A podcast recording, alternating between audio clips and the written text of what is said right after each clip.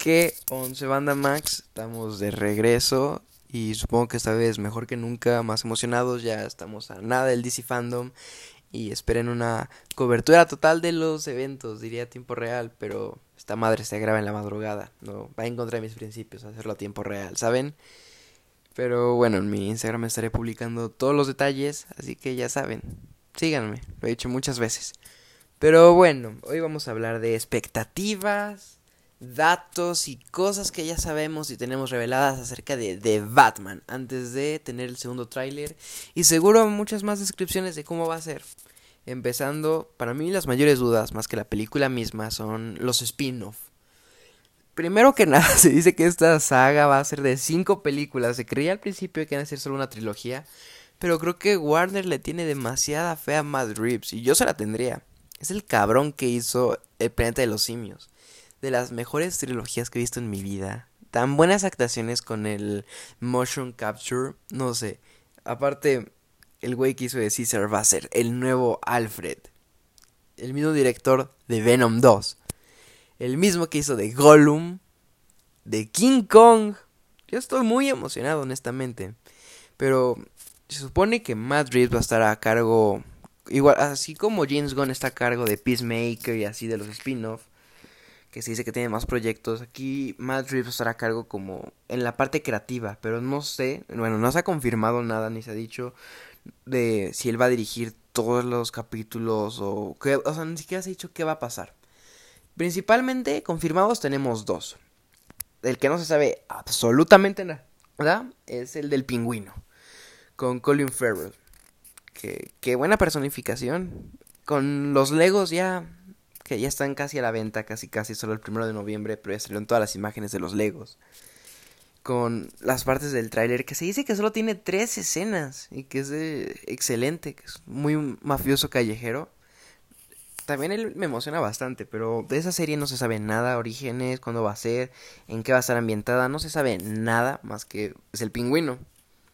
Y la otra va a ser Arkham. No sé si Arkham Asylum, no sé qué, pero el nombre anterior era Policía de Ciudad Gótica. Sí, bastante parecido a Gotham, pero también supone que hacer... Esta supone, lo dicho era que iba a ser durante año 1.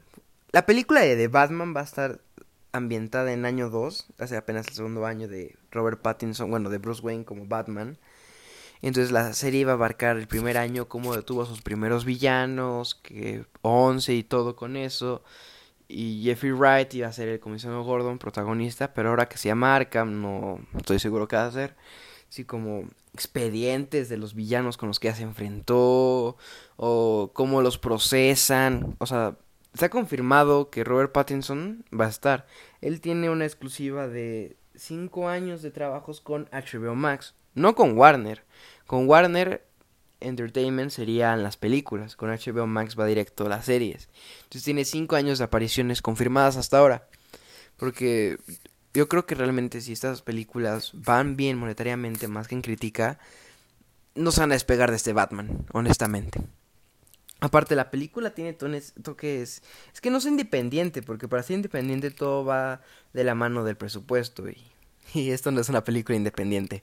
Pero toques más indies, detective. Lo padre de este Batman, para mí, lo que me emociona es que va a ser totalmente detectivesco.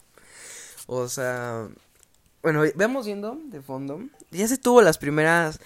Como. Muestras del corte hasta ahora de la película. Tenemos un corte de tres horas. O eso se dice por ahí. Yo no he ido a ninguna de estas funciones de prueba, pero la gente que ya tiene mucho que decir y aquí es donde vamos a debatir eso. Primero que nada, lo que dicen es que Matt Reeves tenía la idea de que las adaptaciones pasadas de Batman eran más como ver a Bruce Wayne mostrar su coche, su mansión y así. Este Batman quiere que muestre más su lado humano. Y para mí esto es totalmente acertado. Tenemos a un personaje al que asesinaron a sus padres enfrente de él a los 10 años. Por lo que realmente, si eso pasara en la vida real, esa persona estaría triste, estaría deprimida. Y vamos a ver eso con el trasfondo de justicia, ¿saben? O sea, no va a ser solo de es lo correcto para Ciudad Gótica. Vamos a ver lo que implica para Bruce Wayne tener que ser Batman. En teoría, Robert Pattinson tiene, realizó tres interpretaciones, por así decirlo. La de Batman, y dicen que su voz quedó genial. La de Bruce Wayne y, según Jeffrey Wright, Robert. No sé a qué se refieren con Robert, Robert Pattinson, pero... También, o sea, la película aparentemente va a ser toda narrada por Bruce Wayne. Yo supongo que la voz de narración es diferente. La voz de, la voz de Bruce Wayne a la hora de interactuar con Alfred, con Selina Kyle. Y la voz de Batman va a ser diferente. O sea, todos son como personajes diferentes en uno solo. O sea, este personaje va a ser un poco más complejo. Un Batman de, no sé, edad de plata. No, edad de bronce de los cómics, ¿saben? Va a ser algo más detallado, algo más complejo en sí como una cebolla, tiene capas, igual que los ogros. Ya saben, Shrek. Pero ese chiste fue una mierda, pero realmente tengo mucha fe de cómo van a indagar en el personaje. Honestamente no creo que vayan a ponernos cómo mataron a los padres. Aunque se dice que ven el logo, se dice que lo que tiene ahí es la pistola con la que mataron a los padres y es algo que ya se ha visto. Funde el arma para hacer como un chaleco antibalas y se lo pone en el logo. Entonces también si es cierto este rumor, va a ser un detalle bastante bonito. Si no lo es, bueno, no sé, para mí el traje me gustó bastante. Mucha gente es de lo que principalmente se quejan, de que el traje está horrible. Recuerdo bastante cuando apenas empezó a filmar la película que salieron las imágenes filtradas el video de doble de riesgo que se caía durante la moto y toda la gente, no, es que el traje está muy mal, ni siquiera puede andar en moto, Robert Pattinson no sirve para nada y en general la película lleva una muy mala vibra de parte de varios fans. En mi opinión y por lo visto que tuve hace un año, fue la mayor sorpresa del DC Fandom. El, el panel fue el último. El tráiler fue el último, acabó la transmisión y el tráiler es de los trailers más vistos de superhéroes. Y para ser una película de origen, si una película individual de un superhéroe es asombroso. No es como que tengamos Spider-Man 3 con los tres hombre arañas, Infinity War, el crossover máximo de Marvel. Esta es una película que básicamente la gente no tenía nada de fe. Se quejaban del cast, de todo el cast, porque hasta Selina Kyle, Zoe Kravitz ha tenido burlas hasta más no poder, porque sus entre esas ha dicho que no quiere un personaje cliché, no quiere un personaje super sexualizado, solo quiere un personaje más humano. Por lo que dicen que. Ella dijo que Bruce Wayne y Selina se pueden entender porque Selina no es una mala persona y trata de apoyar al pobre o al bueno. No sé si quieren hacer un Robin Hood, ahora sí que ver para creer, pero realmente también mucha gente dice que esta nueva Gatúbela es la mejor adaptación del personaje.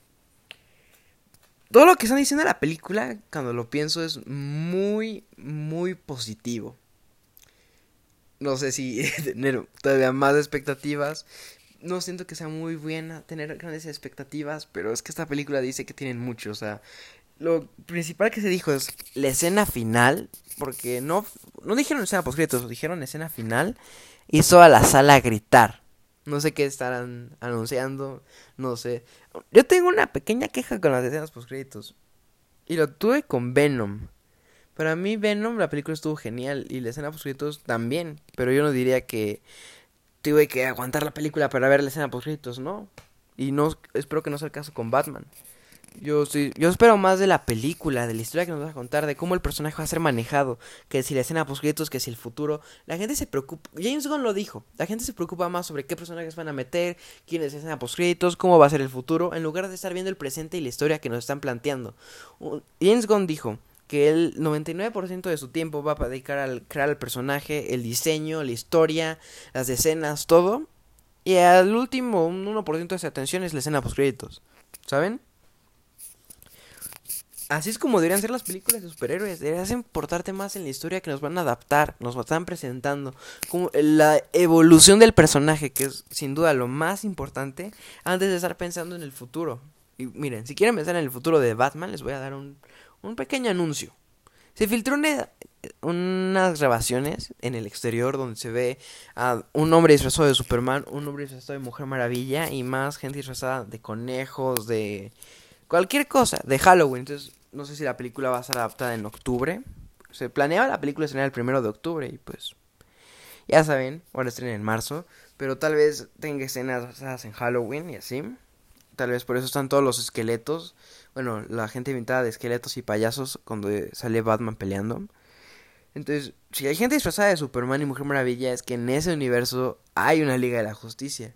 O bueno, posiblemente haya una Liga de la Justicia. Entonces, si quieren pensar en el futuro, en lugar de tener los pies en la tierra de lo que ya tenemos, ahí tienen, existe un Superman en ese universo. Teoricen con eso, porque yo creo que esa película lo importante va a ser la historia, principalmente. Y para tener la historia tenemos un villano. Y todo dice que Paul Dano es excelente. Algo que yo sí dije, ¿cómo? Es que no van a adaptar el icónico traje con signos de interrogación. Para mí Jim Carrey no fue un buen acertijo, pero lo disfrutó bastante, no voy a mentir. Me gusta mucho Batman Eternamente. Mis dos villanos favoritos de Batman. Es, o sea, Harvey Dent y el acertijo me encantan. Y aquí en lugar de tener una adaptación así tan comiquera, vamos a tener al acertijo, pero aquí todavía no se llama Nigma. Honestamente no recuerdo, alguien si puede por favor dígame el otro apellido de Edward Nigma, que es el que va a usar durante esta película, entonces todavía no se ha convertido totalmente en el acertijo, pero está bastante inspirado en el asesino del zodiaco. Tema que ahorita está sonando bastante, creo que lo encontré, no sé la verdad, no sé esos temas, entonces a ver si alguien corríjame allí. Pero este personaje está basado más en asesinos seriales. Se va a tapar toda la cara, usar una chaqueta con signos de interrogaciones. No va a ser tanto un, una chaqueta, o bueno, ¿cómo se llama esto? Un traje de un traje en sí llamativo Aquí solo va a ser como un rompevientos con un signo gigante y ya. Y va a estar dejando pistas. Luego tenemos los Legos. Una cosa aquí, un detallito, es que creo que la baticueva va a ser en una estación de metro abandonado. Cosa que ya se ha visto, incluso en Injustice 2. Pero tenemos un tablero donde están las pistas como como en un mapa. O sea, realmente esta película sí va a abordar todo el lado detectivesco de Batman. Y eso lo agradezco bastante. Pero como decía Paul Dano, dicen que su actuación es asombrosa, es muy... ¿Cómo se dice esto? Excéntrica. Lo comparan con Hitler en ¿Quién fue mejor? Que cada quien tiene lo suyo. Personajes totalmente opuestos, pero casi con la misma meta. No sé. Creo, creo que es de lo que menos está hablando, en un tiempo de lo que más se espera. Solo dicen, es excelente, vayan a verlo. Pero no están diciendo por qué. Y el tener esa sorpresa me alegra bastante. Porque, por ejemplo, Andy Serkis no hemos tenido ni un solo vistazo más que Lego sobre pues, su Alfred. Pero te dicen escenas donde dicen que él quiere que. Él no está totalmente de acuerdo con que Bruce sea Batman porque él quiere que tome más responsabilidades. Supongo que con Wayne Enterprises. Y que Bruce nunca está en casa y hay peleas padre-hijo de ese tipo. Entonces siento que. Totalmente siento que esa película va a abordar los lados más humanos de los personajes. Es algo que yo quisiera ver mucho con personajes como Superman o Flash porque siento que Batman ya lo hemos visto varias veces, pero siento que lo van a abordar de una forma muy diferente. Esto va a ser más una película de, crimen, un thriller psicológico. También otra queja, según, ya saben que a la gente les, le encanta quejarse de todo, es la clasificación PG-13, misma que con Venom. Pero no sé si han visto, como ya dije, el brete de los simios. Eran PG-13 y hay una escena con una matanza de unos changos para mí eso estuvo violento. Y realmente Matt sabe cómo manejar, explotar al máximo su clasificación. Entonces no necesitas que ser R para ser impactante, ¿saben? Si realmente eres muy buen director y tienes un muy buen guionista, puedes hacer cosas magníficas hasta con doble A. hasta un bebé podría ver algo y, y esta gente lo podría manejar bastante bien. O al menos es lo que yo quiero creer. ¿Qué más me falta decir? ¿Qué ya dije? ¿Qué no he dicho? El pingüino. Tres escenas y eso magnífico, fascinante. El... Siento que también este Batman va a tener cosas más... El de Nolan dicen que es el más realista. Y creo que este va a venir a... A pelear contra eso, ¿saben? O sea, el Batimóvil es básicamente un Mustang deportivo, un Challenger, pero tuneado. Y para mí el diseño Está muy bueno, está muy simple. O sea, es un coche que podrías verlo en la noche de reojo y dices, ay, pues es un coche deportivo y mocos que sacan la turbina. Ay, güey, es el batimóvil. No mames, está disparando. O sea, siento que es un detalle muy. Bueno, es un estilo sutil.